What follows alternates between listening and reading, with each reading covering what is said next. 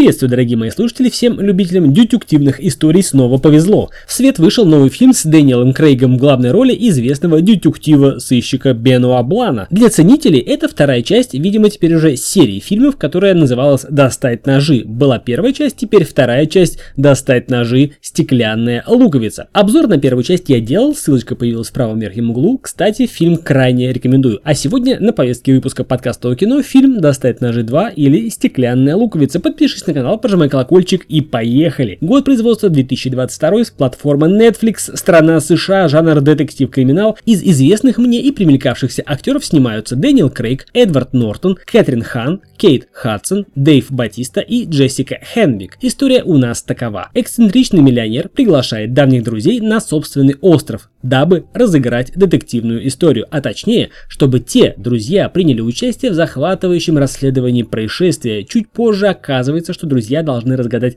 тайну убийства этого самого миллионера. Такие встречи у них постоянно, но в этот раз расследование будет настоящим, и что-то с самого начала пошло не по плану этого самого миллионера. Ведь кто-то пригласил на остров частного детектива Бенуа Блана, которому придется расследовать уже не вымышленное, а настоящее убийство. Кто же будет в роли жертвы, а кто в роли убийцы, настоятельно рекомендую узнать из фильма. В этом фильме все по классике Агаты Кристи. Замкнутое пространство, загадочный убийца, которым может оказаться любой из присутствующих. Если сравнивать с первым фильмом, то мне кажется в новом фильме интереснее завязка, изощрение загадки и головоломки, более живые и яркие персонажи. Во втором же фильме, предположу, при выборе главной героини сыграла повестка. Но в первом фильме бесподобная Анна де Армас, на мой взгляд, была гораздо ярче и гораздо сильнее сыграла. Но это можно обсудить в комментариях. Актерский состав второго фильма на высоте. Одни звездные имена. Всегда неожиданный и великолепный Эдвард Нортон мастерски изобразил то ли Стивена Джобса, то ли Илона Маска. Образ эксцентричного миллиардера или миллионера сатирически высмеивается в фильме.